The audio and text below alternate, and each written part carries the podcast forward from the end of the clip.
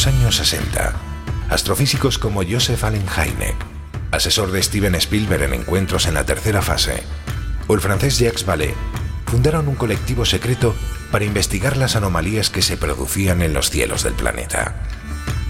La conclusión a la que llegaron es que la ciencia, en muchos casos, no podía explicar lo que estaba sucediendo.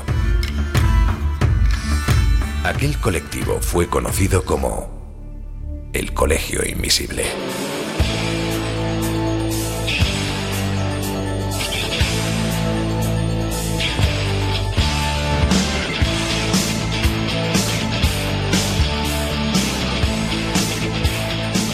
El Colegio Invisible, con Lorenzo Fernández Bueno y Laura Falcó en Onda Cero.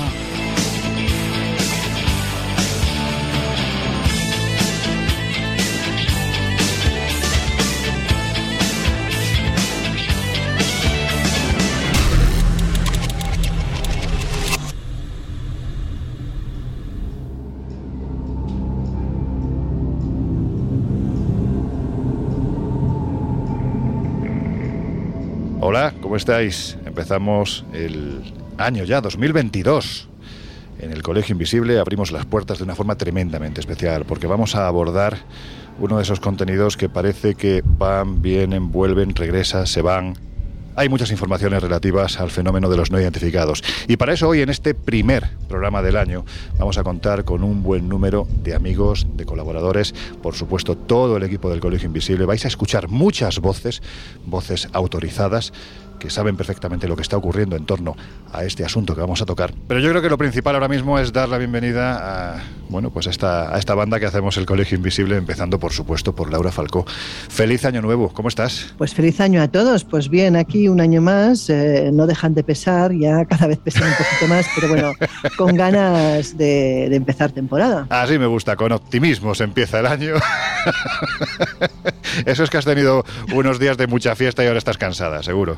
Más, más que es unos días de descanso que también hacen falta. Sí, sí, son necesarios. José Guijarro, amigo, ¿cómo estás? Feliz año nuevo, muy bien, con ganas de volver al colegio, de abrir estas puertas maravillosas y, por supuesto, de celebrarlo con todos vosotros. Oye, no os he preguntado qué os han traído los reyes. Si es que os han traído algo porque no sé si os lo merecéis. Eh, es que estas cosas me dan un cierto reparo decirla. Como soy muy amante de la. A ver, yo sé, a ver, yo sé que estamos. eh, bueno, no es, horario, no es horario infantil. Siete, hombre, no, que me han regalado un 737, pero Ah. vamos a ver, de mentirijilla, o sea, Anda, de los de, de los que puedes tripular, ¿sabes? Bueno, ¿y tú, Laura, que no te he preguntado? Pues mira, a mí poca cosa porque además prefería ahorrar para viajes y cosas que me gustan hacer que no necesariamente son objetos físicos. Bueno, pues nada, damos la bienvenida también a esta tercera, cuarta, primera, segunda pata de- del banco que es el Colegio Invisible, que es Jesús Ortega. ¿Cómo estás? ¿Qué tal? Muy buenas. Feliz año a todos y a Laura, claro, también. A todos y a todas. A todos y a todas, ¿no? O sea, es todos y Sí, Laura. porque las, femi- las feministas te van a crujir. Pues si a no. todos también. Eso es importante, hay que ser inclusivo. ¿A ti qué te han traído? ¿Te Pues a mí, merecías yo- o no yo- te merecías? yo- bueno, yo no lo merezco casi nunca. Además, esto del colegio, las notas también, tendremos que ver qué, qué notas hemos sacado en el colegio invisible este, Sí, este año. Pero a mí, bueno, me pasa un poco como a Laura. Yo suelo intentar ahorrar un poquito para viajes y sobre todo libros. Libros. A mí el presupuesto de- de- del colegio y de todo se me va, se me va en libros. Es evidente que es un hombre No con alma seas digital. mentiroso, Le han traído, le han traído carbón para la hoguera de los inquisidores. Que Carbón, Perdona, carbón no, que perdona, con la crisis energética. Los que tenéis más que ver con las piedras seríais tú y Miguel, o sea que el carbón si acaso sería para vosotros dos. Bueno, Exacto. Bueno, pues eso, eso es importante porque, en fin, lo primero vamos a advertir a quienes nos están escuchando al otro lado de los micrófonos de, de Onda Cero que este de hoy va a ser un programa muy especial. No porque sea el primero del año, sino porque estamos hablando desde esta, vamos a llamarlo así, mesa de redacción que también tenemos en el Colegio Invisible y a la que acudimos cuando hay un tema de actualidad que merece la pena tratar. Tratar con los compañeros que acabáis de escuchar y también con auténticos especialistas que no dejan de ser parte de esta familia. Y claro, si yo os hago una pregunta ahora mismo a todos, si yo os pregunto por qué los extraterrestres no vienen a la Tierra, ¿qué me contestaríais? Ah, os Ah, habéis quedado un poco en blanco, ¿verdad? A ver, eso si partes de la hipótesis de que no vienen a la Tierra. Bueno, pues yo te voy a decir por qué no vienen a la Tierra. Porque hace ya un par de meses hubo una persona que se lanzó a la carretera a intentar darles caza. Y ese alguien se llama Miguel Pedrero, compañero, ¿cómo estás? Muy buenas, encantado de estar en, ¿quién en es el este, colegio. Este señor, que, que no vuelva por aquí. Lo tenemos de nuevo aquí agarrado, le hemos puesto una cadena en, en, la pata de nuestra mesa de roble, ya no se volverá a ir de aquí. Bueno, estará por aquí de vez en cuando porque yo creo que... Bueno, cuéntanos, ¿qué has hecho estos meses? ¿Qué has estado investigando? Pues bastantes cosas y entre otras me he pillado un par de catarrazos importantes precisamente, precisamente por perseguir ovnis en lugares donde hacía mucho frío en medio de, de los montes Eso gallegos. te pasa porque como vas, como vas con el descapotable... Sí, pues, sí, sí. Anda, la otra. He pasado muchísimo frío. Además, recuerdo vivamente llamando a la puerta de, de una casa en medio de los montes de Orense, un frío tremendo, la una de la mañana. Y yo, yo solo pensaba, por favor, que, que, que, alguien abra y que nos meta en casa. ¿no? Y, y, sale este hombre y comienza a contarnos una serie de cosas y yo pensando, Dios mío, nos va a invitar a casa, nos va a invitar a casa. Y se me queda mirando con mi pinta, ¿no? Yo, con mi bufanda, mi gorro, mi tal, y dice, ¿y este de qué guerra viene? y estaba muriéndome de frío. Pero sí, lo que he aprovechado es para, para, seguir muchos casos que además contaré aquí, contaré en el Colegio Invisible porque, vamos, me he traído testimonios, yo creo que muy, muy interesantes. Es que este año va a haber muchas sorpresas en el Colegio Invisible, va a haber gente nueva, gente menos nueva, gente ya veterana, pero que en fin van a estar pululando alrededor de, de este concepto viajero radiofónico y que nos van a traer muchas sorpresas.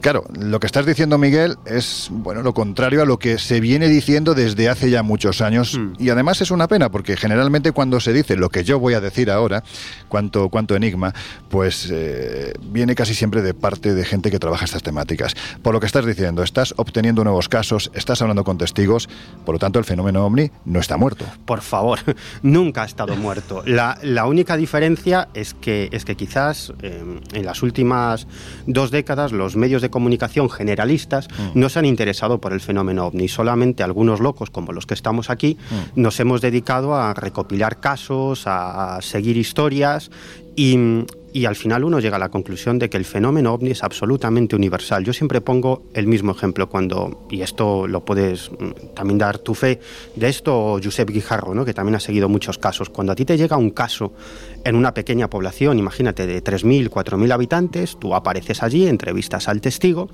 y normalmente los... los ufólogos, los periodistas, los investigadores, siempre hacemos lo mismo, ¿no? Le preguntamos si tiene algún, si tiene conocimiento de algún otro caso en la zona, ¿no?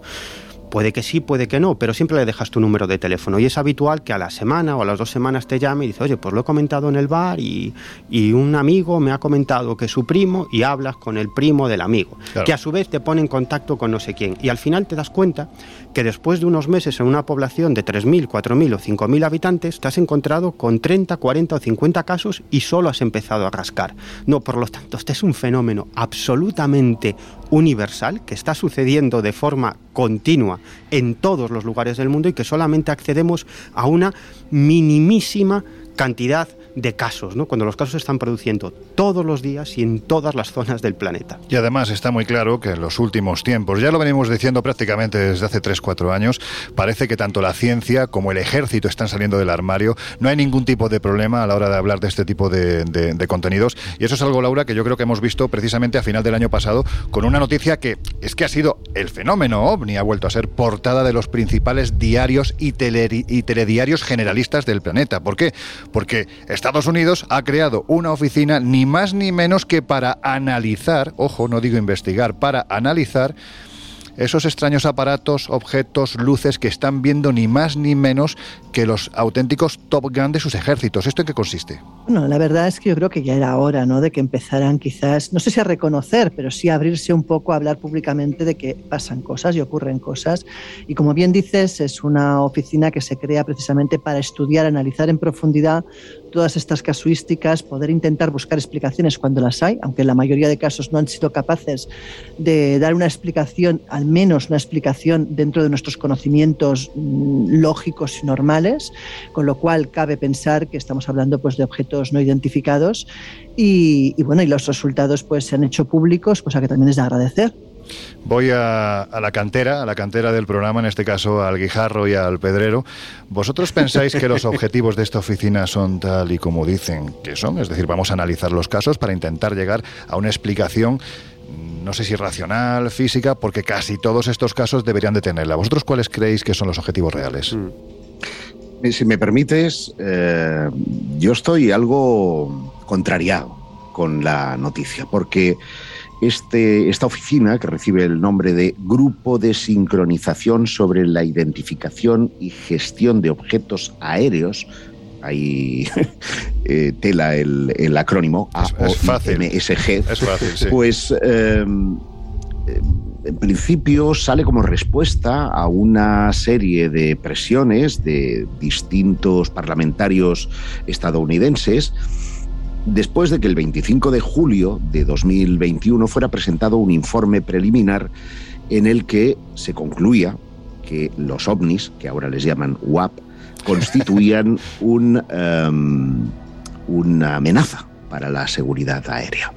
¿Qué ocurre? Pues que mm, eh, a este estadio se llega después de numerosas presiones que han durado años, como mínimo desde 2017, para crear esta, esta oficina y que reporte al, al Parlamento, mm, a la Cámara de Representantes, pues un informe anual con eh, los avances que supone esta investigación.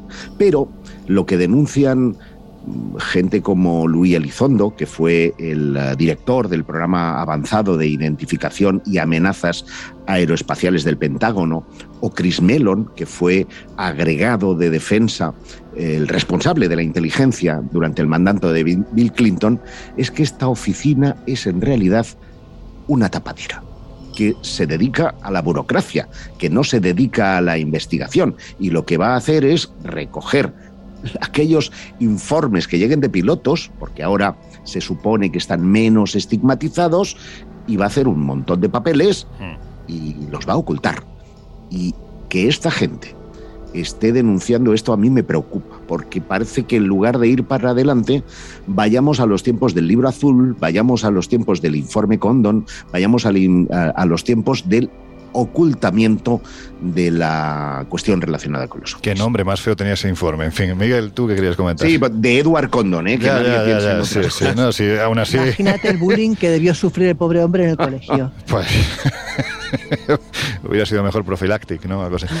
bueno, yo, ah, eh, eh, Josep ha comentado dos cuestiones muy interesantes. En primer lugar, eh, tanto este, esta oficina o esta institución dedicada a la investigación del fenómeno ovni, oficina valga la redundancia, oficina oficial o centro mm. oficial de investigación del fenómeno ovni en Estados Unidos, como los anteriores, eh, en los últimos años, que han existido varias de estas iniciativas, eh, se han creado por presiones políticas, presiones de senadores y congresistas de los Estados Unidos que han accedido a información sobre el fenómeno ovni y han considerado que cómo era posible que no se investigara más este tipo de asuntos mm. desde el punto de vista de la seguridad nacional, ¿no? porque que de forma continua una serie de objetos voladores no identificados que muestran una tecnología muy avanzada y sistemas de vuelo también muy avanzados, incluso una inteligencia, violen constantemente, constantemente el espacio aéreo de los Estados Unidos, pues lo consideraron algo enormemente grave. Y por eso presionaron para que se crearan estos organismos de investigación para tratar de llegar a alguna conclusión. Es decir,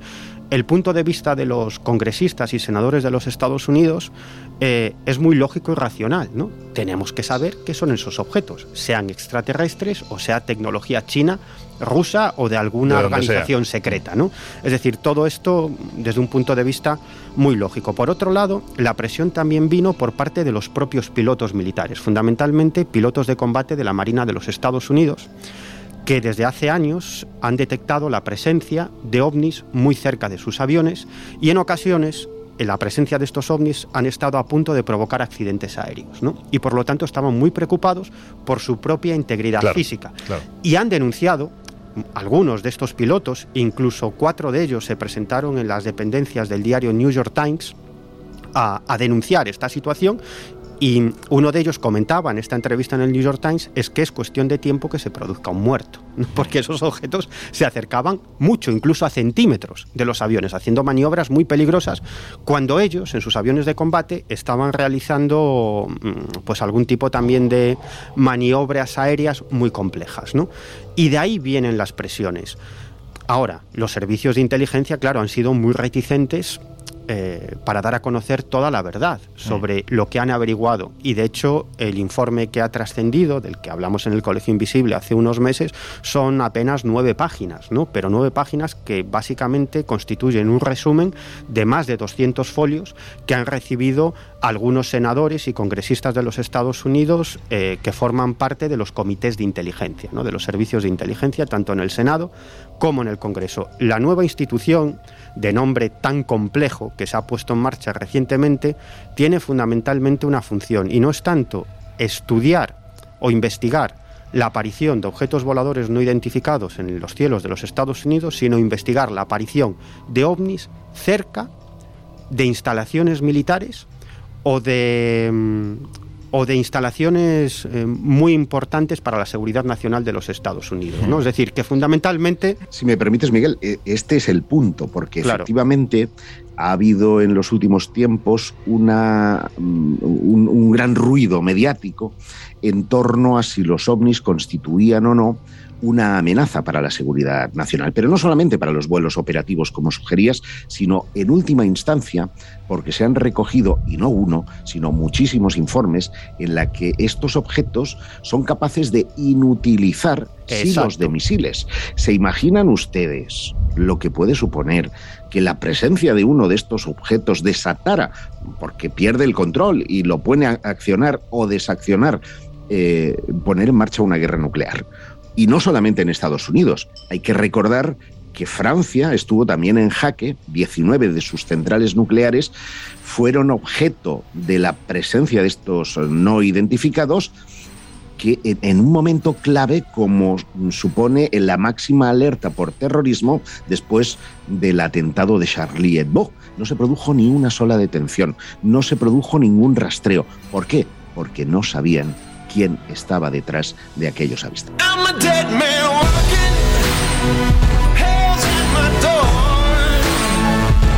El Colegio Invisible. El periodismo de misterio ya está aquí, en Onda Cero.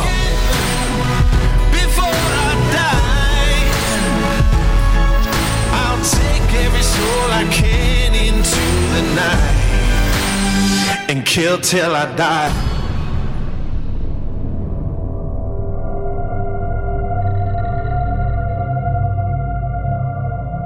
Claro, a mí me gustaría, llegados a este punto, viendo lo que estáis planteando, es decir, lógicamente una de las preguntas iniciales, que ya la habéis contestado, era si este tema interesa a los militares. Lógicamente sí. Y no solo por lo que venimos diciendo desde hace años cada vez que hemos dado una charla, una conferencia. Eh, tienen que intentar saber qué es eso que está violando impunemente el espacio aéreo que teóricamente tienen que proteger. No, es que además estamos hablando de que los propios militares ya, vuelvo a repetir, quizás no sea la expresión más adecuada, pero en fin, demostrando que son capaces de salir del armario informativamente hablando, en este caso son los propios militares los que han dicho, señores, pongan ustedes los medios porque si no yo no me monto en ese avión, porque es que estoy viendo un cacharro que es que viene en ritmo de colisión contra mí y al final, lo que dice Miguel, va a haber un accidente, va a haber un muerto. Pero claro, con todo esto que estamos planteando, a mí me gustaría saber, Jesús, ¿tú qué piensas? Bueno, mm, yo estaba justo ahora mientras hablabais recordando mm, eh, parte de, unas palabras que, en su día, pues en una charla mantuve con, con Moisés Garrido, hmm. sin duda uno de los grandes teóricos de, de la ufología y la parafología y estas cuestiones. Le mandamos un abrazo enorme desde aquí. Y bueno, y los que quieran saber un poquito más, que visiten su archivo de Paradigma 21 porque van a encontrar joyas audiovisuales, de vídeo, de audio, de, bueno, grabaciones de hace, de hace siglos, algunas casi. Perdona que te interrumpa, pero magnífico trabajo el que están haciendo tanto, tanto Claudia Madrid Montezuma como el propio Moisés Garrido, recuperando ¿no? ese material que de otra forma seguramente se habría perdido. Pues volviendo a esa, a esa charla que, que mantuve en su día con él y otros eh, tantos investigadores y ufólogos, recuerdo que, que Moisés, vehemente como es él, Hmm. taxativo, dijo una frase que, prácticamente es un titular, ¿no? Y él estaba muy convencido y de hecho la lanzo un poco también para, para abrir un poquito la reflexión, porque él decía que los militares, como tal, en un momento dado pueden sentir eh, interés, pues si hay un caso especialmente importante, pues con riesgo de colisión o algo así. Pero como decía, ¿no? Eh, Garrido decía que, los militares no tienen ni idea con respecto al fenómeno, o no mucho más de la que pueda tener un buen investigador y ufólogo. Y bueno, lo han estado comentando eh, tanto Josep como Miguel. Realmente la creación de este grupo de sincronización sobre la identificación y gestión de objetos aéreos, que ya las tiene el nombrecito, tiene también, o, ellos están convencidos, parte de ese equipo, al menos tenemos que tener en cuenta que parte del Ministerio de Defensa, consideran que muy probablemente a lo que se están enfrentando como tal no sea eh, hombrecillos verdes que vienen en sus naves espaciales, sino muy probablemente, o por lo menos ellos, mira, Miguel ya me hace el gesto, ahora ya entramos a tertulia, pero muy probablemente también eh, son conscientes de que se están enfrentando a, bueno, pues eh, tecnología que a ellos mismos se les puede escapar, como puede ser la tecnología china. E incluso, pues cuando esos avistamientos se producen sobre bases militares y pueden llegar a tener repercusiones eh, físicas en, misiles o en aparatos, claro, de alguna forma también nos encajaría en la lógica de, espionaje ¿no? entre, entre países. Pero desde luego yo creo que es un gran avance y, ya lo comentábamos hace unos meses cuando hablábamos del informe, hacia micrófono cerrado también muchos compañeros de alguna forma el hecho de que se empiecen a, asentar estas bases o estos pilares, yo creo que también va a dar eh, quizá un giro, mm, que ya lo llevábamos esperando mucho tiempo, un giro a lo que es la, investigación tanto analítica como de campo del, fenómeno del fenómeno ovni. Mm, yo estoy de acuerdo a medias. A medias. Bueno, poco a, a, medias con lo, con lo que ha dicho. Es cierto, estoy de acuerdo en la primera parte realmente no creo que los militares, al menos los militares españoles, yo no sé hasta qué punto los estadounidenses, pero estoy convencido de que los militares españoles no tienen más, conocimiento sobre el fenómeno ovni de lo que podemos tener los, los ufólogos, ¿no? En cuanto a la génesis o qué se encuentra o qué está detrás del fenómeno ovni, cuál puede ser la explicación. Sí que tienen quizás más elementos de juicio, ¿no? Es decir, tienen acceso a datos que todavía son confidenciales, pero que eso no implica un mayor conocimiento sobre el origen o la finalidad del fenómeno ovni. Eso está claro.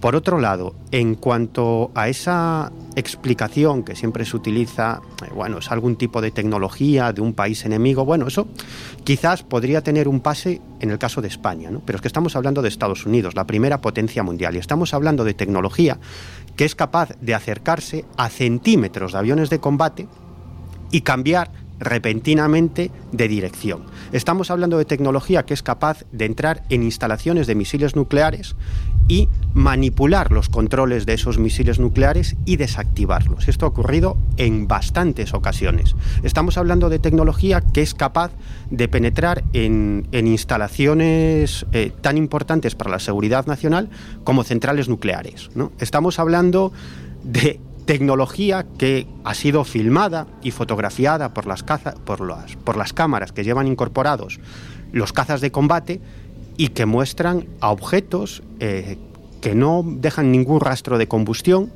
que tienen formas muy extrañas, formas de platillo volante, formas de platillo volante, y que realizan unas maniobras absolutamente increíbles, es decir, capaces de pararse en seco, de acelerar en cuestión de escasos segundos y desaparecer de, de ese entorno de la persecución de los cazas militares de los Estados Unidos, es decir, objetos que hacen gala de una tecnología muy superior a los cazas más avanzados de los Estados Unidos, los cazas de combate, y que como digo son capaces de jugar al gato y al ratón con esos cazas, de aparecer, desaparecer, quedar separados, eh, acelerar en cuestión de segundos, introducirse en el agua y desaparecer en el agua, es decir, si China tiene esta tecnología, esta tecnología aeronáutica sería aplicable también a otros campos del conocimiento de la ciencia, como la informática, el control de las redes de comunicación, etcétera, etcétera, etcétera. Es decir, dominarían el mundo, ¿no?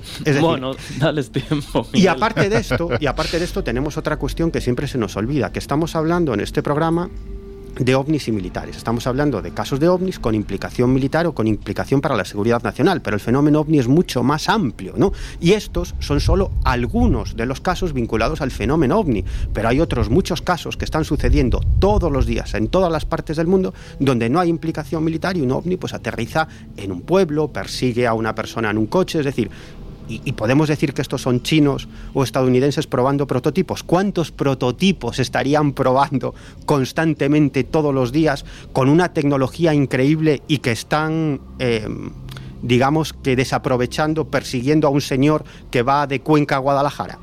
Es decir, que esto es mucho más complicado y los casos, estos casos militares, son solo algunos de los casos, son los más interesantes porque hay muchos elementos de juicio, ¿no?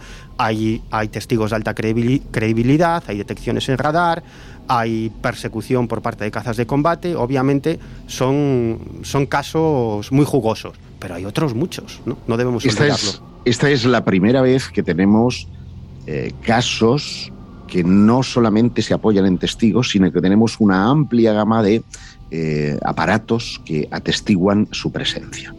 Y, claro, yo le tengo que decir a, o le tengo que preguntar a Jesús, ¿por qué vuelan los aviones?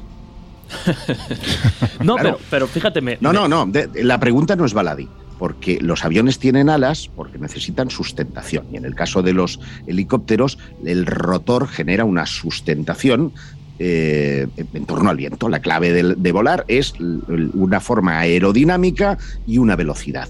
Cuando un objeto no tiene alas, vuela por otra circunstancia y eso desafía cualquier ley física. Y cuando los chinos o los rusos me presenten en cualquiera de las ferias, uno de, ferias militares, un prototipo sin alas, entonces diré, explicados los ovnis. Bueno, espérate, no, no, no tarda mucho. Bueno, pues mira, entonces me meteré la lengua en mi black yo Te, yo te, recuerdo, querido Black Hole, yo te recuerdo que en su momento, y estamos hablando de hace ya más de 80 años, hubo un proyecto que se llamaba...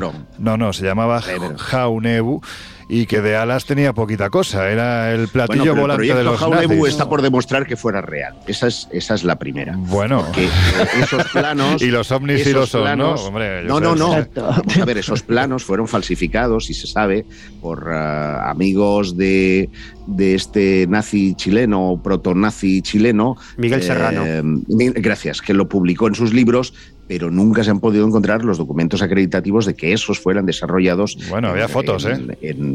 Bueno, yo las he visto también. Te puedo asegurar y te puedo dar las fuentes de cada uno de esos, de esos eh, objetos. Yo soy muy escéptico en torno a los nazis porque si no hubieran ganado la guerra. Eh, bueno, venga, es evidente. Intenta ser breve que estamos a punto de llegar al final de la primera media hora. Muy simple. También, también creo que es incierto que los militares sepan menos que nosotros, al menos de casos. Mm, estoy de acuerdo con lo que dice Miguel en que no pueden saber cuál es el propósito, la finalidad o el origen del fenómeno, tal vez, pero entonces es como negar que en Roswell no pasó nada, o que en Koyame no pasó nada, o que, eh, bueno, es que podría ahora citar uno detrás de otro casos de estrellamientos, de encuentros cercanos, eh, de recogidas de, de objetos por parte de los militares, en los que esos archivos jamás han trascendido, se mantienen aún hoy en secreto. ¿Por qué? Bueno, mira, para terminar esta primera hora, yo creo que le vamos a dejar a, Laura, porque la verdad es que. yo estoy por irme, o sea. Laura, nos vamos. Te quiero decir, esta disertación, te iba a decir, esta disertación entre ellos dos, yo creo que los dejamos y llenan ellos solos el programa, no hace falta ni, que, ni, tú, ni haces falta, Lorenz. Pero era muy, era muy previsible que, ocurriera esto. Bueno, pues nada, ahora, ahora sí iremos contigo, Laura, al comienzo de nuestra segunda hora. Eh, bueno, pues que llegados a este punto os dejamos en compañía de nuestros queridos compañeros de los servicios informativos de Onda Cero y enseguida volvemos. There is a house in charming town. They call the rising sun. En unos minutos volvemos a abrir las puertas del colegio invisible en Onda Cero. In me, oh God, I'm one. If I listen to my mama. Lord, I'd be home today. But I was young.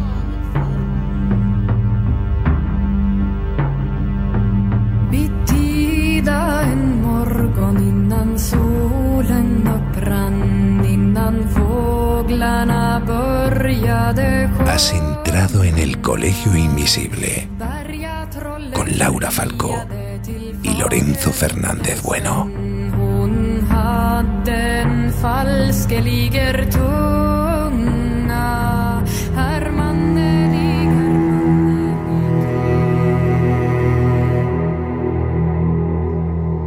Bueno, pues si os acabáis de incorporar al Colegio Invisible de hoy, tenéis que saber que tanto Miguel Pedrero, que hoy nos acompaña, buenas noches amigo. Muy buenas noches, encantado. madrugadas ya.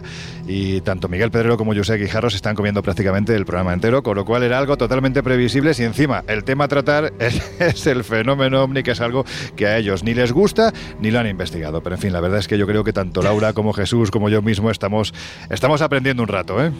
la verdad. Sí, bueno, yo les dejo que vayan debatiendo. Nosotros hoy estamos como, como invisibles más, como oyentes. Exacto. bueno, pues antes de seguir precisamente con lo que nos están contando tanto Josep como, como Miguel, la idea de este programa era precisamente mm, demostrar que a los militares les interesa el fenómeno ovni. De hecho, bueno, hemos querido titularlo de una forma u otra, pues ovnis y militares. Y es que los casos que hemos estado narrando durante la primera media hora y que quizás nos pillan un poquitín lejos, ¿no? Porque nos obligan a irnos al otro lado del Atlántico, al otro lado del Pacífico, es decir, no estamos en nuestro territorio patrio.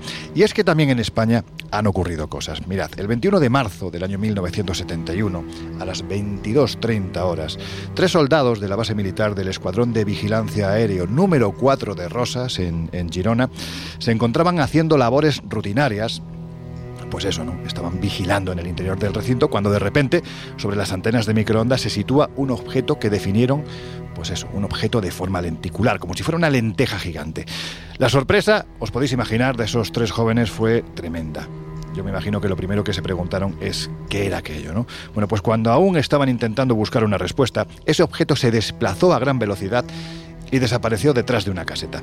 Entonces, cuenta uno de los testigos, una forma extraña salió de detrás de una no menos extraña neblina de tonos verdes. Cuando os hablo de una forma extraña, eh, este testigo hablaba de un humanoide de un tamaño brutal. Bueno, pues como sabéis, desde hace ya un tiempo pues yo creo que salvo Jesús, porque no quiere, ojo, ¿eh? no es porque, no, porque nosotros no queramos, pero el resto estamos embarcados en una aventura que se está emitiendo cada año en el canal de televisión DIMAX extraterrestres, ellos están entre nosotros.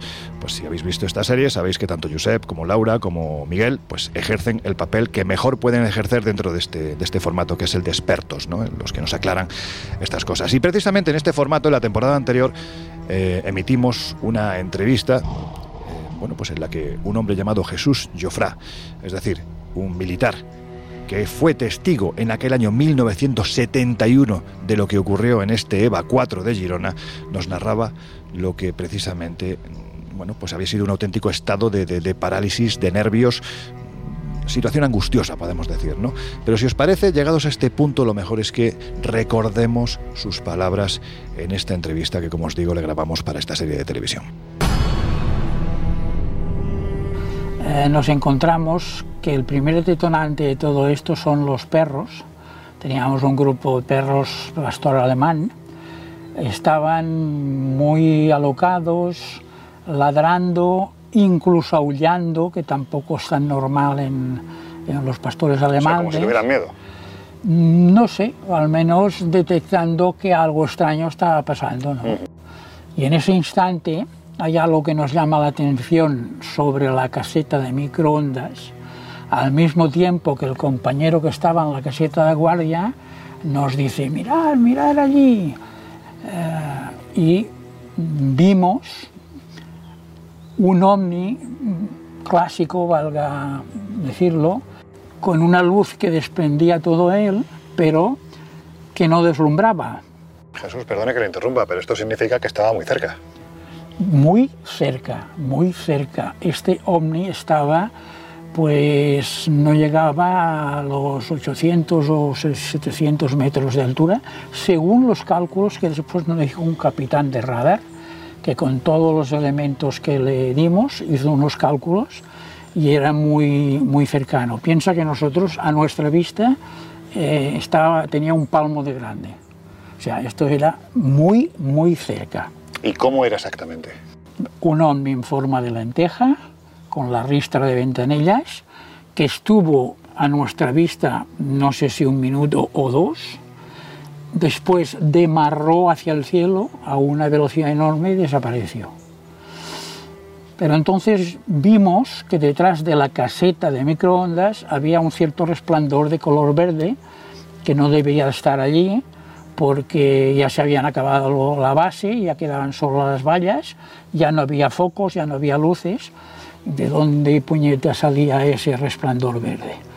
Entonces yo pues cogí al perro que teníamos más entrenado, eh, Fiero se llamaba, eh, con su collar de obediencia, nosotros nos pusimos nuestros en series también de, de obediencia para el perro, cogimos nuestras armas y nos fuimos hacia donde veíamos esa luz. Cuando llegamos a la caseta, el perro solo enfoca los primeros metros del, del, entorno de las casetas y se detiene.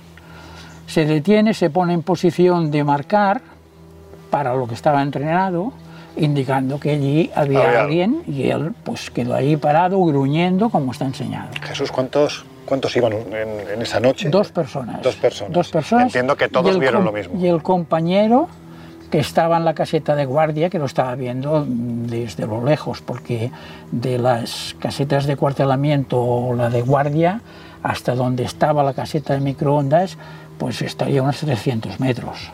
Y entonces se acercan ustedes a Nosotros nos acercamos a la caseta, el perro para y eh, en esto oímos un ruido como de grandes pasos que venía hacia nosotros. Y por la esquina de la caseta de microondas aparece un individuo, un ser muy alto, al que no pudimos eh, distinguir porque allí ya no había luces, pero que mm, eh, venía caminando hacia nosotros. Yo le grité mi alto quien va preceptivo, eh, no se detuvo, al segundo alto quien va, mi compañero dice, no sé por qué, pero empezó a dejar a disparar, a disparar, con el CM. Le tiró una, una, todo el cargador le vació. Yo, contagiado ya también, un poco porque era nuestra obligación y un poco porque estábamos cagaditos de miedo, perdóname que, te, lo diga así, pues yo también con mi pistola de 9 milímetros, que es lo que tenía de arma como cabo, pues hice tres o cuatro disparos. ¿eh? Entonces, eh, el individuo se detiene. Se detiene a unos... Disculpe Jesús, es que eh, o sea, lo que está contando es tremendo. Es decir, disparan, ¿tienen ustedes en algún momento noción de que esas balas hagan impacto con ese ser? Pues tenían que haberle dado todas, porque estaba muy cerca y nosotros éramos buenos tiradores. Entonces nos hemos preguntado muchas veces qué ocurrió.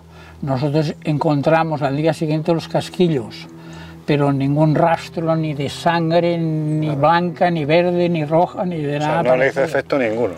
Parecía que no al cabo de un tiempo que también nos es muy difícil de determinar que dure esto, el individuo da la vuelta sobre sí mismo y se marcha por donde ha venido.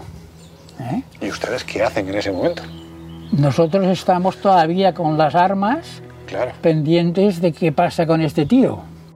Eh, ordeno ir al, al acuartelamiento, ordeno coger linternas y con el perro volvemos al sitio. ¿eh? El perro va hasta la valla, empieza a seguirlo hacia la izquierda y en un momento determinado mm, para porque detecta algo. La valla estaba un poco aventada hacia afuera, pero desaparecida y faltaba un trozo de valla. ¿eh? De todas maneras, el perro saca la cabeza y automáticamente le ves que deja su actitud de señalar, de gruñir. Es decir, ya no había nada. Y era evidente que ya no había nada. Entonces nosotros regresamos, se ha armado un follón de Dios en la base. Me imagino. Em, ya había llamado al capitán de guardia diciendo estos que se preparen que les voy a meter un puro porque debían estar borrachos y esto no se puede hacer, estar disparando, no sé qué. Claro, claro, es que la situación es tremenda. Porque claro, es, es así, ¿no? Entonces llegan eh, el sargento y el capitán de guardia y nos interrogan. es decir, se produjo eh, bueno, pues un interrogatorio primero, ¿no? Pero claro, ven que los, los dos estamos absolutamente eh, diciendo y explicando lo mismo y nos piden que hagamos un informe por separado y que al día siguiente nos veremos, ¿no? De momento se arman patrullas por todas las vallas, con todos los perros, con todos los compañeros, controlando el, espacio del radar. De hecho, la labor de nosotros como policía militar era guardar todo el perímetro del, radar para evitar que nadie se colase. Lógicamente. Jesús, y, claro, entiendo que estamos en una base militar, que hay disparos dentro de una base militar, la aparición de un ser, de un objeto volante no identificado que seguramente está vinculado al propio ser, un interrogatorio o varios interrogatorios, un informe. Esto nunca ha sido desclasificado. Es que justamente por eso, porque me imagino que es algo que están, se lo pueden explicar tampoco, que qué le van a decir a la gente. Sí, vino un ovni aquí, se paseó como quiso por allí, bajó un individuo que vete a saber lo que hizo y, le dispararon. Jesús, ya entiendo que un impacto de estas características a uno no le queda más remedio que le cambie la vida. Entiendo que está influido ¿no? en su vida. Por supuesto, este. por supuesto. Yo nunca he vuelto a ser el mismo la orientación que yo di a mi vida después de esto, pues fue absolutamente distinta de la que hubiese sido antes, porque empieza una etapa, Alejandro, de las preguntas. Y tú te empiezas a preguntar quién era, este, de dónde venía, qué hacía aquí, qué quería, quería hablar con nosotros o qué pasaba con este individuo. Jesús, y entiendo cuando usted está hablando de platillos volantes, de ovnis, claro, es una pregunta difícil, que se habrá hecho usted y que seguramente se ha contestado. ¿Qué cree usted que ocurrió aquella noche, Jesús? ¿Qué era aquello? ¿Qué era aquel objeto? ¿Y qué era aquel personaje? ¿De dónde procedían? Estamos hablando de, de, extraterrestres desde el momento en que no son seres que son de aquí, sino que proceden de la galaxia.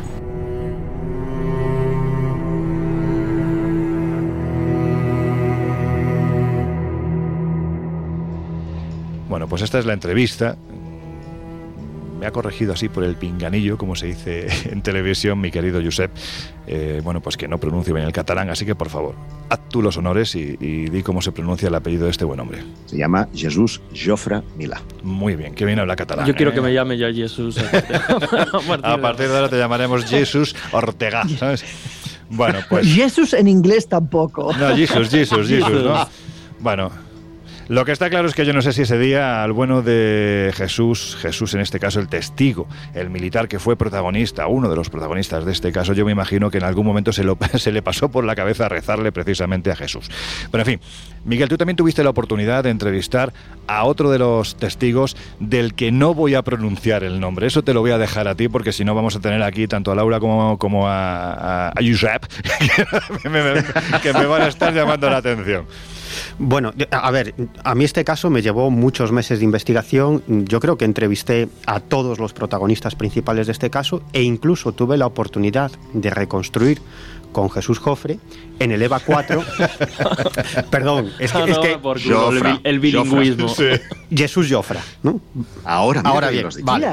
Bueno, pues decía que, que yo tuve la oportunidad de, de reconstruir con Jesús Jofra Perdona que me ría, es que... Yo siempre le he llamado Jesús Cofre. Pues Además, es alguien al que, al que le tengo mucho cariño. Pues mira, a partir de ahora JJ, venga. Vale, pues, pues con, con Jesús tuve la oportunidad de reconstruir el caso, el tiroteo, en el interior del EVA 4. En el interior del Escuadrón de Vigilancia Aérea número 4. Allí, no sé cómo, obtuvimos los permisos para entrar. Estuve entrevistando a varios de los militares. Eh, uno de los jefes de la base me reconoció los hechos, ¿no? Eh, es más, recuerdo que cuando entrábamos a la base, eh, los militares que estaban en la puerta, pues bueno, hicieron un, una pequeña, un pequeño registro ¿no? al automóvil porque íbamos a entrar a una instalación militar. Y uno de esos militares, uno, que era un chaval, nos comentó, oye, pero esto, vosotros sois los de los ovnis, ¿verdad?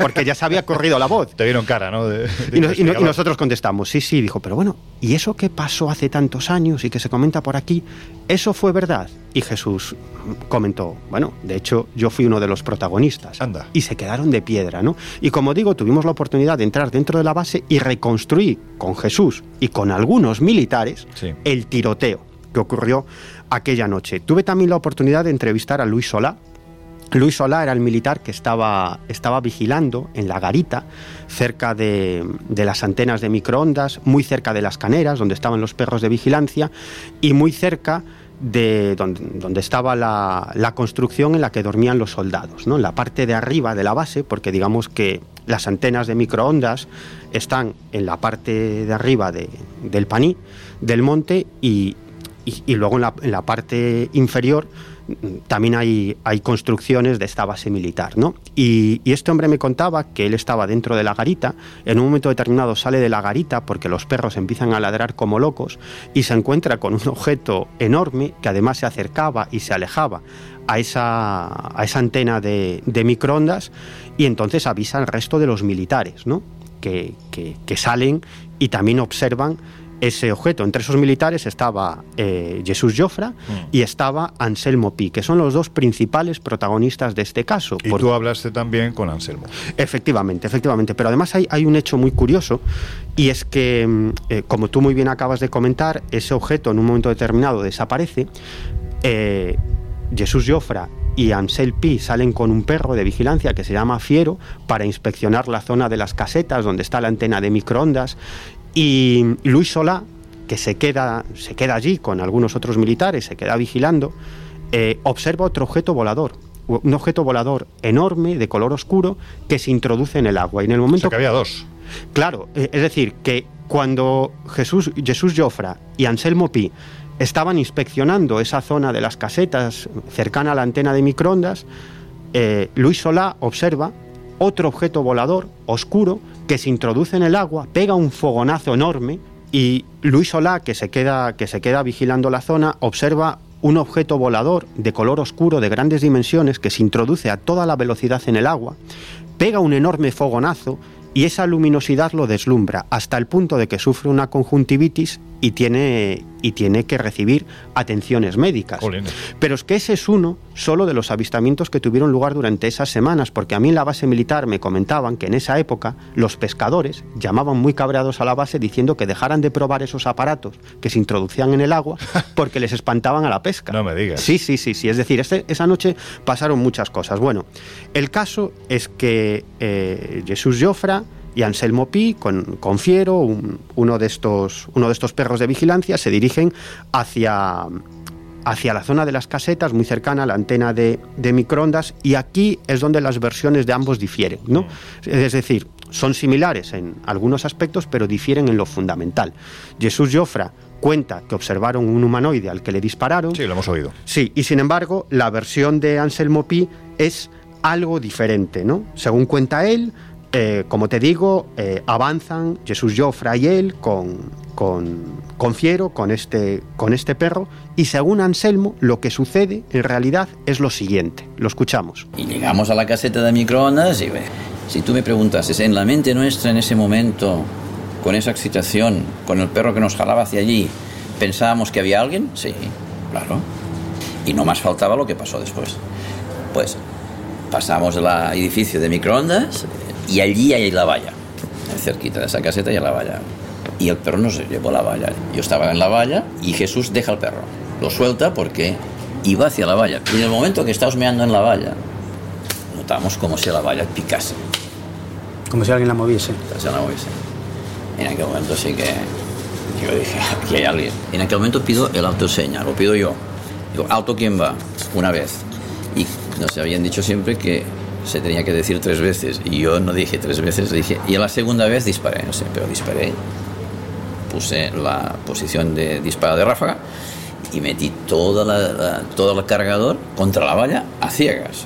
en el momento que disparó, piensa que se encienden las luces de abajo del asentamiento y empiezan a sonar una sirena y, y empieza a ver las luces dije, uy, la que hemos armado. Y en aquel momento ya no estamos pendientes de, incluso de lo que ha pasado, sino que dije, uy, la que he armado. Eh, primera vez que se dispara en esa base, ¿no? Y ya vemos que está subiendo un coche, que era el capitán de la chica. Y está subiendo un jeep. Y fuimos a formar.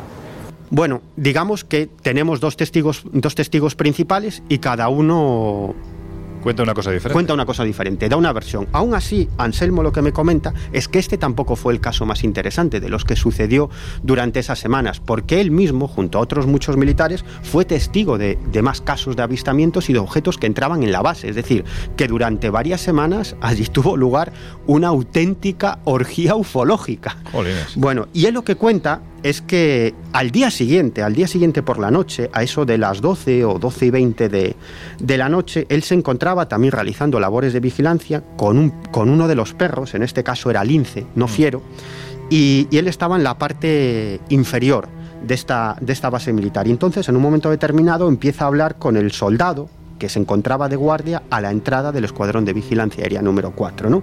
Y este soldado le preguntaba, porque claro, ya se había corrido la voz de todo lo que había sucedido Claro, aquella noche del tiroteo. Y dice, bueno, pero eso que contáis es verdad, de verdad visteis un ovni, de verdad disparasteis, disparasteis un arma, esto es verdad, os lo habéis inventado. Y cuando estaban discutiendo, en un momento determinado, observan un extraño objeto volador en la zona de los radares, en la zona de las antenas de microondas y de las bolas de los, de los radares. Es decir, que son testigos de la aparición de un objeto volador. Escuchamos a Anselmo Pi.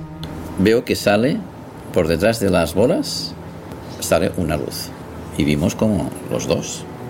Sale la luz y sale por detrás y se mete a una altura poco más alta, mucho más alta de las bolas. Y se para. Y nos fuimos directo a despertar a la brigada. que Estaba durmiendo y salió en pijama. Lo sacamos de la cama, que estaba al lado de la caseta, la habitación. Sale la brigada, se queda así, entra a la caseta con nosotros, coge el teléfono, llama al capitán de la base de- de- del radar de arriba. Dice, oiga, sí, tal, brigada tal, no sé qué, no sé cuántos. ¿Tienen ustedes un aparato encima de las antenas? ¿Ustedes están detectando esto? Brigada, aquí no hay nada. El radar no detecta nada, y le iba diciendo el brigada, y el otro que no, que no hay nada en las pantallas y tal. Y le dice el brigada salgan ustedes de la terraza que lo van a ver, que lo tienen encima de vuestras cabezas. Bueno, salió toda la base, toda la base. Y después, cuando ya se hubo ese follón, todos los que dormían abajo, en la parte de abajo, pues, también salieron. Porque arriba 25 oficiales lo vieron. ¿eh? O sea, 25 que estaban en los radares. Los radares. 20, 25 personas, ahí arriba lo vieron. ¿Y abajo? Y abajo, pues otras tantas habían. El aparato se estuvo, en serio, 20 minutos, quieto, sin ningún movimiento. El aparato, a cabo de 20 minutos, se fue para arriba un poco, no muy lento, y después se desapareció. Pero es que la cosa no acaba aquí, porque al día siguiente no ocurre nada, pero al otro sí. Eh, esa noche se encontraba Anselmo Pic con Lince, eran las 12 o la 1 de la madrugada aproximadamente, y de nuevo él y algunos otros militares se vuelven a encontrar con un no identificado. El tercer día yo vengo, estoy paseando con el perro, voy hacia la caseta, ¡pam! y lo veo. Y lo que vi es que al cabo de 10 minutos vinieron dos aviones, dos cazas, y se fueron hacia el objeto. Y cuando estaban cerca del objeto, ¡pum! hizo así, pero rápido. ¿eh? Los aviones le persiguieron y lo hizo tres veces, así, pa, pa, pa, y se fue. Que cuando los cazas se acercaban, aquello ascendió. Pero ascendió, digamos que la sensación que daba es que el aparato no se iba, sino que tomaba otra posición y los aviones siguieron.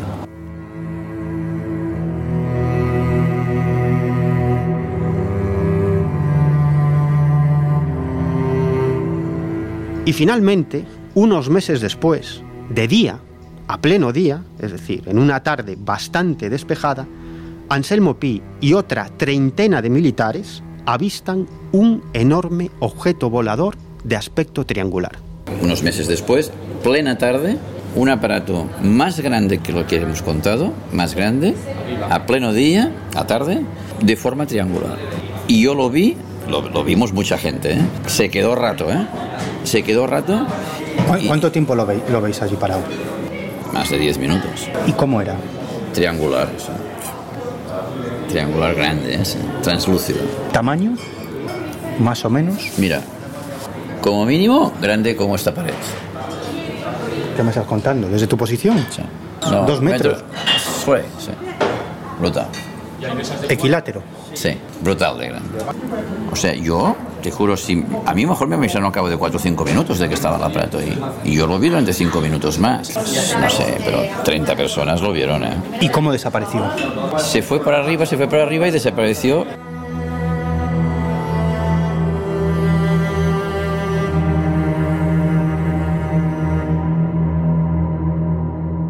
No nos vamos a enrocar en este caso porque hay muchas cosas que contar todavía, tenemos que ir a casos internacionales, pero sí me gustaría, Laura, voy a abrir un difícil melón que solo puedes contestar tú, y cuando digo que solo puedes contestar tú es, que no quiero crear debate, así que vosotros calladitos.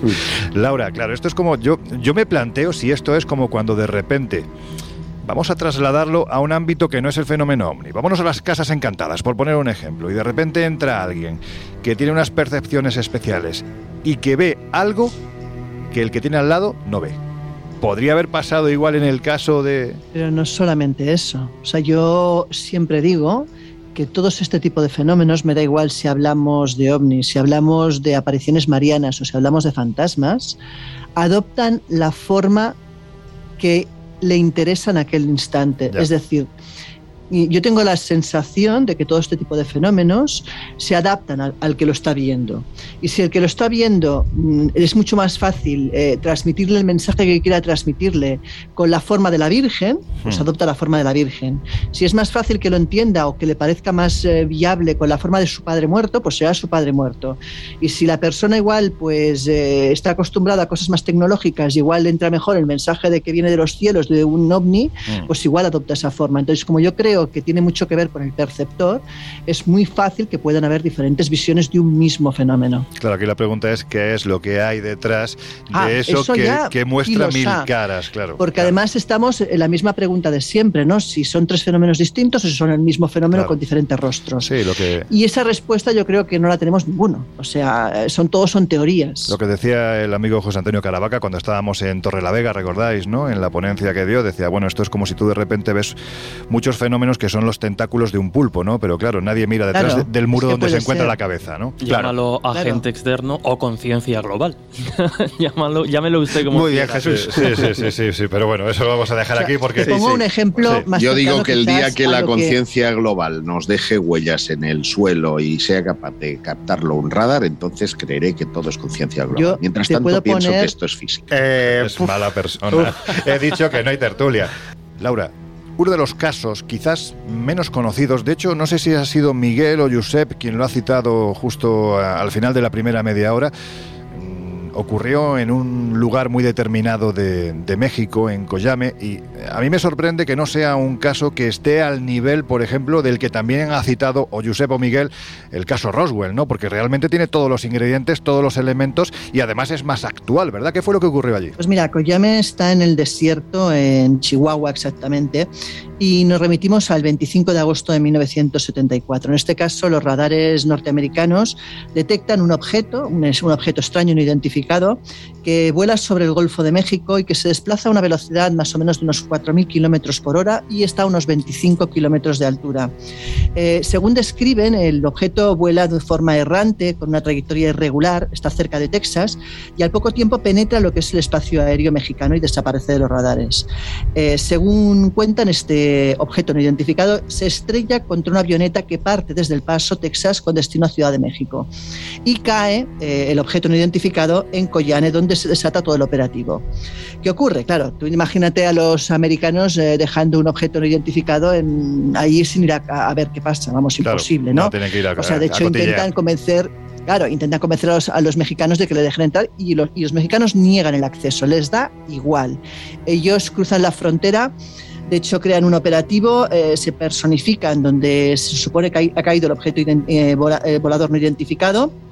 Y lo curioso del caso es que cuando llegan allí y se encuentran pues, con el operativo, detectan que eh, el personal mexicano está muerto dentro de sus vehículos, cosa que no tiene una explicación lógica ni han sabido encontrar a día de hoy.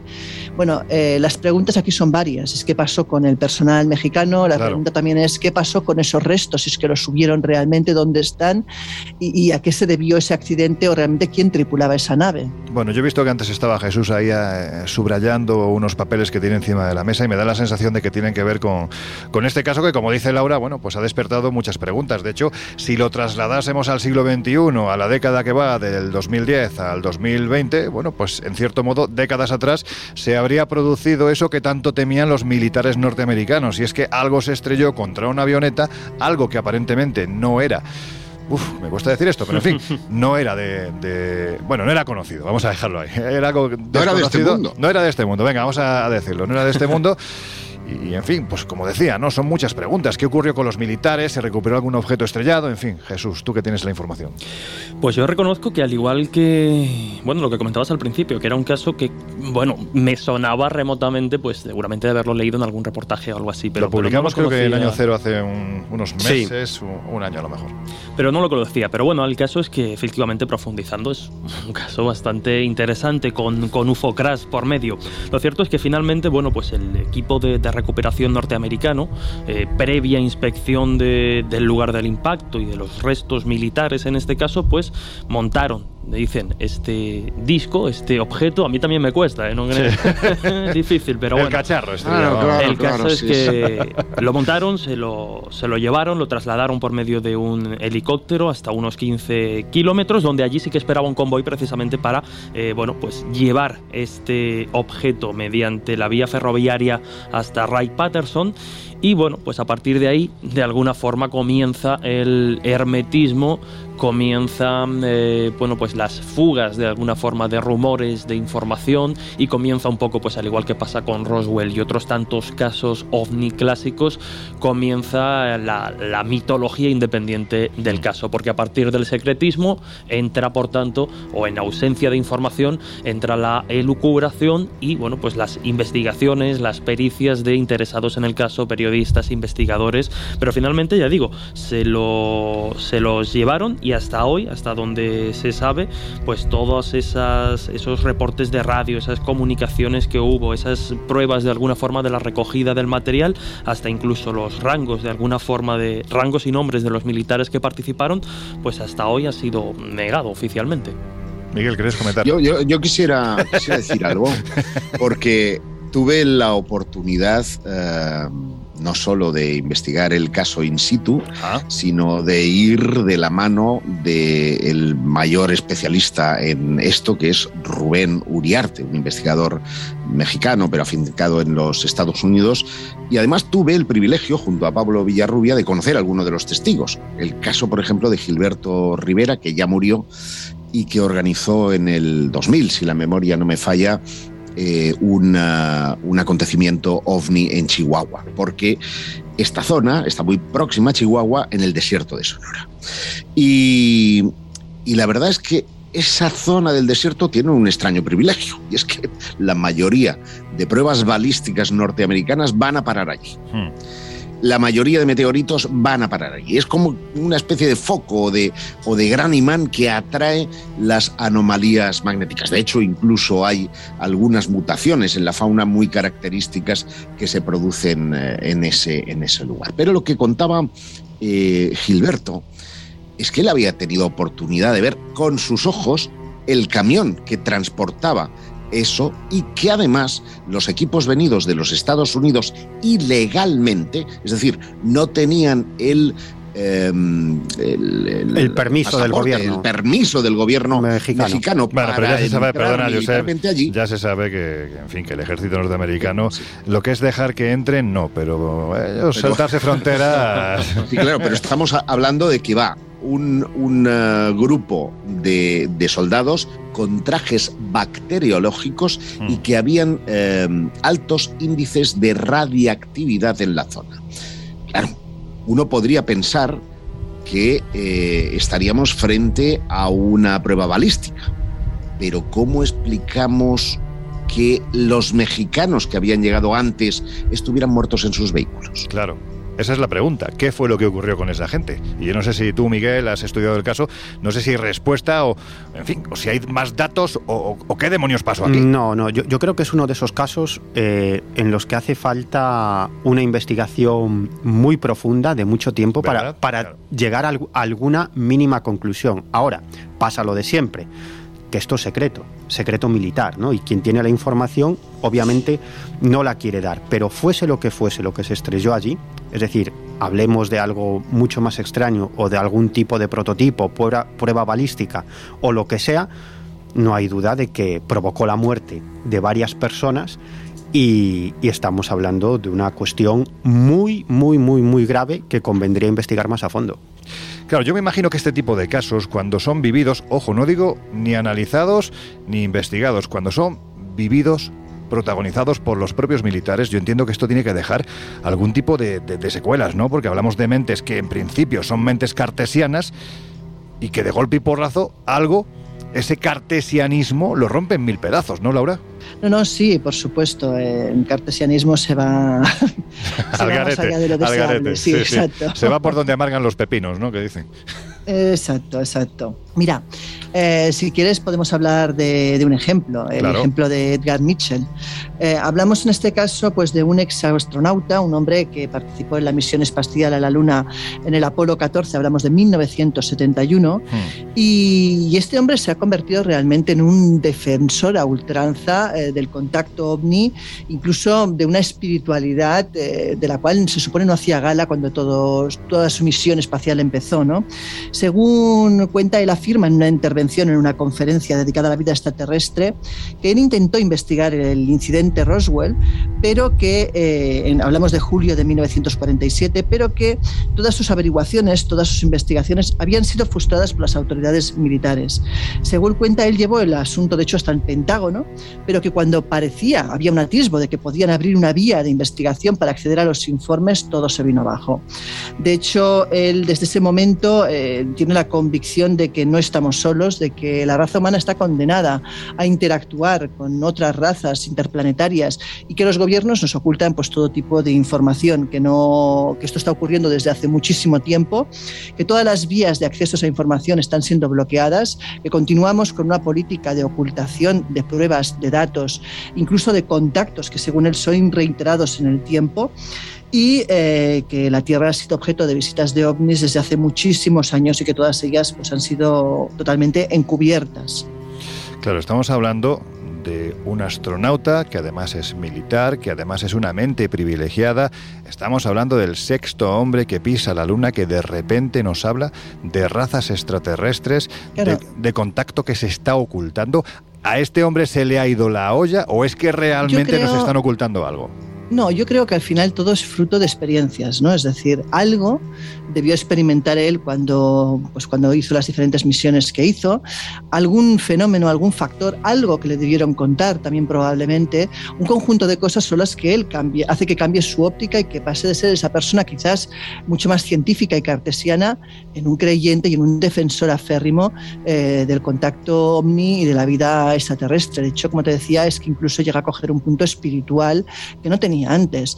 Y, y él dice pues, que él ha vivido experiencias y que además le han contado cosas que realmente para él son irrefutables. Ay, hombre, eh, si, si queremos ser objetivos, hay que hacer notar que el cambio de Mitchell eh, coincide con sus contactos eh, con gente muy importante de lo que se da a conocer como la exopolítica. Es decir, la ufología ya quedaría atrás, eh, ya no sería la investigación de casitos, la recopilación y estadística, sino que eh, los exopolíticos creen ya que existe vida fuera de la Tierra y que los gobiernos de nuestro planeta ya habrían entrado en Mm. contacto con ello. ¿no? Y Mitchell llegó a convencerse por su amistad con, Bueno, con por eso Sala te y con estoy diciendo otros. que yo creo que hay conversaciones suyas con eh, ciertas personas que también le llevan a esa convicción.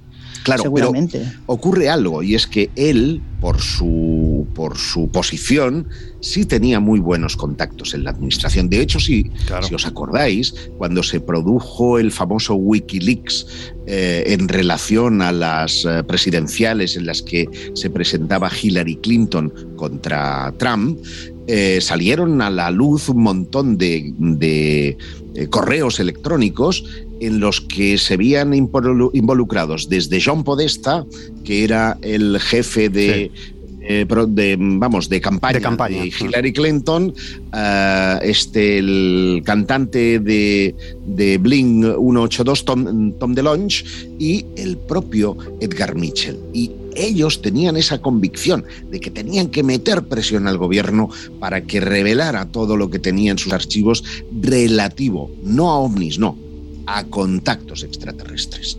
Bueno, el caso de, Edgar Mitchell es, es, muy interesante porque él incluso antes de, ese vuelo en el que se convirtió en el sexto hombre en pisar la luna, que se dice, claro, se dice pronto, de una ¿eh? de alguien muy importante. Se dice pronto lo que dices tú, uno de los personajes más relevantes dentro de la historia de la NASA. Pues este hombre ya antes estaba interesado en cuestiones vinculadas con la parapsicología. De hecho, en, en ese vuelo llevó a cabo un experimento de telepatía, un experimento privado, es decir, eh, fuera de los canales oficiales de, la NASA con un amigo, ¿no? Para comprobar si, si digamos, si la telepatía funcionaba eh, en el espacio exterior, ¿no? Y no solo eso, sino que él vivió una auténtica epifanía. Él vivió una experiencia mística cuando tuvo la oportunidad de contemplar la Tierra desde la lejanía. Y eso fue lo que le cambió la vida por completo. Comenzó a hacerse muchas preguntas de índole científica, de índole histórica y de índole espiritual también. Y, después de esa misión comenzó a interesarse por todo este tipo de cuestiones. De hecho, fundó el Instituto de Ciencias Noéticas, que es una organización cuya finalidad era investigar desde el punto de vista científico toda una serie de anomalías, ¿no? como puede ser desde el fenómeno ovni hasta sobre todo las capacidades ocultas de la mente o la posibilidad de que exista vida después de la vida. Y, y, a raíz de, esa experiencia mística, a raíz de sus contactos, que esto es algo que ha comentado Josep y Laura y que es, y que es la clave de todo, él comienza a relacionarse con gente muy importante antes y después de ese vuelo. Y claro, como él vive esa experiencia y se produce en él una apertura de mente, una apertura de conciencia, comienza a preguntarle a esas personas, altos cargos políticos, militares, altos cargos de la NASA, por la cuestión del fenómeno ovni. Y estos le revelan, off the record, una serie de cuestiones que a él le sorprenden enormemente y entonces, bueno, se hace una buena red de contactos, una buena red de informadores y comienza a recibir información muy interesante sobre la veracidad del, fenómeno ovni y toda la información que tienen las, las diferentes agencias de inteligencia de los Estados Unidos y también la NASA, que no nos olvidemos de que es una institución militar, sobre el fenómeno ovni. Y él comienza a interesarse por esta cuestión y como no puede comentar muchas de estas revelaciones, porque son revelaciones off the record, lo que trata es de presionar a políticos para que revelen esa información. Y uno de los políticos a los que presiona, como muy bien acaba de comentar Josep Guijarro, es John Podesta. John Podesta fue nada más y nada menos que jefe de gabinete de Bill Clinton cuando Bill Clinton era presidente de los Estados Unidos, es decir, un cargo muy importante. Es una persona muy vinculada al matrimonio Clinton y que fue el jefe de campaña de Hillary Clinton. Podemos decir que era la mano derecha de los Clinton. Exacto, la mano derecha de los Clinton y es alguien, y es alguien que no lo oculta, que está muy interesado por el fenómeno ovni. De hecho, cuando era jefe de gabinete de Bill Clinton, eh, algún militar eh, del Pentágono comentaba que estaba harto de las llamadas de John Podesta preguntándole sobre ovnis. ¿no? imagínate que en un momento determinado nos ponen a Josep Guijarro o a mí, imagínate, jefe de gabinete de Pedro Sánchez. ¿no? ¿Qué haríamos, Josep? ¿no? Pues hombre, aprovechar la posición para, para llamar a militares y preguntar sobre ovnis. Y esto es lo que hacía John Podesta. Y esos mails de los que habla Josep Guijarro son eh, muy interesantes porque se ve como, eh, como John Podesta como Edgar Mitchell y como otros personajes relevantes presionaban a los políticos y a los candidatos políticos para que revelaran información sobre el fenómeno ovni. Y además hay que decir que Hillary Clinton es una persona también muy interesada, al igual que Bill Clinton, en el fenómeno ovni. De hecho, en varias ocasiones se han sacado fotografías de Hillary Clinton eh, saliendo... Eso iba a decir, con los Rockefeller, quienes además le regalan libros sobre ovnis. Sobre ovnis, efectivamente, sí, sí. Jesús, que te veo muy callado y ahí... Estoy repasando, repasando notas. Está repasando. Bueno, pues nada. Fijaos lo que decía Edgar Mitchell. Si la gente con la que he hablado dice la verdad, entonces la respuesta es afirmativa. Hemos recibido visitas de extraterrestres. Se han producido accidentes de naves y se han recuperado cuerpos y materiales. La realidad de extraterrestres que visitan la Tierra debería de ser un hecho natural igual que nosotros vamos a la Luna. Y esto lo dice el sexto hombre que pisó la Luna. Bueno, pues con este comentario de este gran hombre os dejamos con una de nuestras esenciales. Yesterday, all my troubles seem so far away. Now it looks as though they're here to stay. Oh, I believe in yesterday. El Colegio Invisible en Onda Cero. I'm not half the man I used to be. There's a shadow hanging over me. Oh, yesterday came suddenly. Why she had to go? I don't know. She wouldn't say. I said something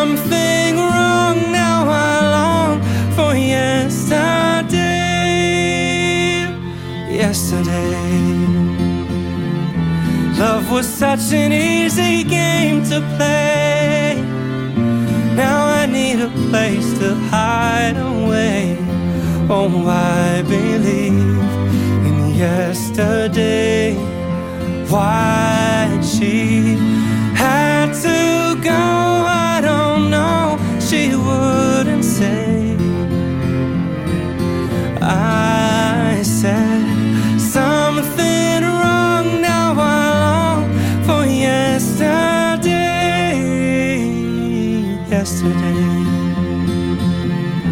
Love was such an easy game to play. Now I need a place to hide away. Oh, I believe in yesterday. Mm-hmm.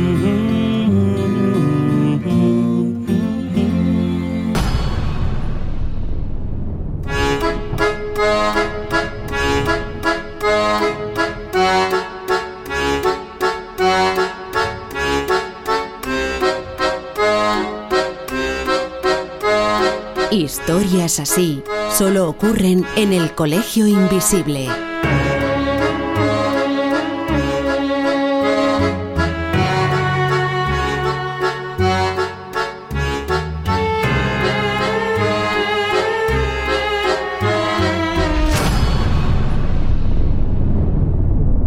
Ain't no sunshine when he's gone. It's not warm. Pues llega ya el momento de las conclusiones. Estamos afrontando los últimos minutos del Colegio Invisible. Y la verdad es que más que una pregunta, bueno, en fin, más que una reflexión, lo que os pediría es que me dijerais, que nos dijerais, ¿no? Eh, pues, ¿qué pensáis vosotros que nos puede esperar en este año 2022 en lo relativo, lógicamente, a todo lo que tiene que ver con el fenómeno ovni barra supuestamente extraterrestre? Bueno, yo en primer lugar espero seguir vivo, que eso es importante. Bueno, hombre, sí, claro. Eso es muy importante. Y, y- y en segundo lugar, encontrarme con muchísimos casos de ovnis que tengo ahí pendientes. Y esa, esa es mi ilusión para este nuevo año, para este 2022. Poder investigar muchos casos y, si me dais permiso, contarlos aquí. Por supuesto que sí, pero, pero cuéntame, es decir, Sí. ¿tú crees que en este año va a haber algún tipo de noticia, filtración, Sí, sí, más información? Sí, sí, sí, sí, claro, claro. Sobre todo en Estados Unidos, la cuestión ovnis militares, informes oficiales, yo creo que, que va a dar mucho que hablar, que tendremos nuevas filtraciones, que yo estoy absolutamente convencido que ese breve resumen de nueve páginas que hemos conocido de ese informe oficial elaborado por, por, el Pentágono, eh, yo estoy convencido de que conoceremos gran parte de esos 200 folios, si no los 200 folios al completo y más informes que se filtrarán. Yo creo que vamos a tener muchísima información para analizar este 2022 sobre el fenómeno ovni. Laura, ¿tú qué opinas? Bueno, yo creo que, que ni más ni menos, igual. O sea, yo tampoco creo que haya un motivo en especial para que 2022 sea un año especial en cuanto a, a avistamientos ovni. Yo creo que, que, bueno, lo único que puede ocurrir es que igual los gobiernos están más dispuestos a ser transparentes, que eso es otro tema. Pero avistamientos yo creo que habrán por el estilo. O sea, no, de momento al menos no hay un motivo claro por el que tengan que haber más. Josep. Pues eh, yo os veo muy optimistas. Eh, eso estaba pensando yo. Llega el creo, mazo. creo que, que, eh, sí vamos a tener muchas novedades en este 2022 porque se está buscando la implicación de la ciencia, al menos lo que dicen mis fuentes dentro del campo de la exopolítica, buscando la implicación de la ciencia eh, dentro del fenómeno ovni. El tema militar, eh, veremos cómo está funcionando esta oficina de nombre impronunciable, pero eh, creo que más o menos va a quedar eh, ahí. Hay el compromiso de que al menos una vez al año eh, vamos a tener esos sobresaltos en relación a las investigaciones que haya llevado a cabo y se van a llevar al, Congreso. Pero el, el principal, el principal objeto es implicar a la ciencia, que es a quien corresponde determinar cuál es el origen de este esquivo fenómeno. Y en ese sentido yo creo que sí vamos a tener algunas novedades, tanto de bichitos microscópicos como de seres que puedan estar ahí al otro lado. Y lo digo hoy, ¿eh? a día 6 de enero. Tomad nota. Bueno, Je- Je- Jesus. Jesus. Estaba Jesus, pensando ahora te que toca. estamos en este 6 de enero en esa estrella de Belén que, que incluso Hombre, el propio JJ sí, dice sí, sí, que, que fue un ovni. No, yo estoy más en la, en la postura de, de Josep esta vez. Yo, estoy- yo tengo claro que precisamente ya se ha abierto el melón de lo que tiene que ver pues, a estudios y a investigación científica al respecto y yo creo y espero que, que durante este año obviamente tengamos, tengamos noticias. No sé si van a ser eh, rompedoras o reveladoras porque parece que siempre cuesta, pero para mí el simple hecho de que a partir de este informe del Pentágono la ciencia, o por lo menos eh, los militares, estén obligando de alguna forma a introducir la ciencia, creo que va a ser bueno porque lo hablábamos en su día, ¿no? Va a dignificar el fenómeno, va a dignificar la labor que, que- que hacemos aquí o que hacen reporteros y periodistas como Miguel, como Josep, como nosotros cuando, cuando podemos, y eso es importante. Y a la vez también creo que va a marcar un poco o va a reconvertir el método con el que, bueno, pues bien intencionadamente, reporteros, periodistas e investigadores muchas veces encuestan a un testigo o recogen casos. Creo que si todo eso de alguna forma se, mm, se oficializa o se va estableciendo una pauta de, de investigación, como ya ha habido varios intentos, puede ser relevante de cara no a los casos concretos, sino al fenómeno a la comprensión del fenómeno en general.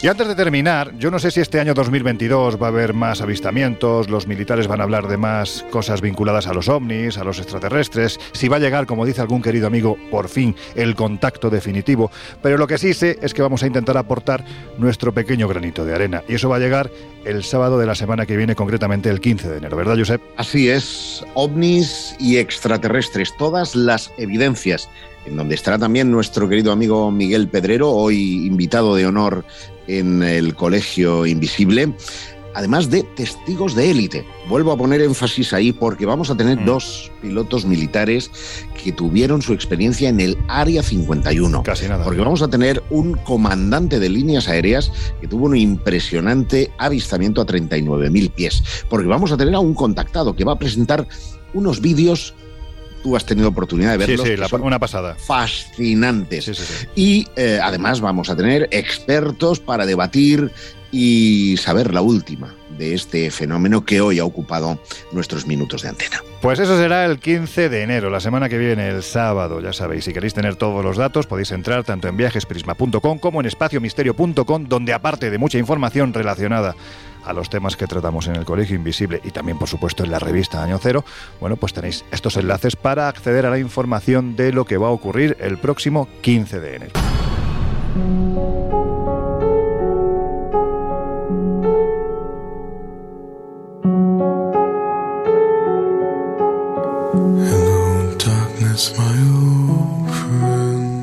Y ahora sí, ha llegado el momento de decirnos adiós.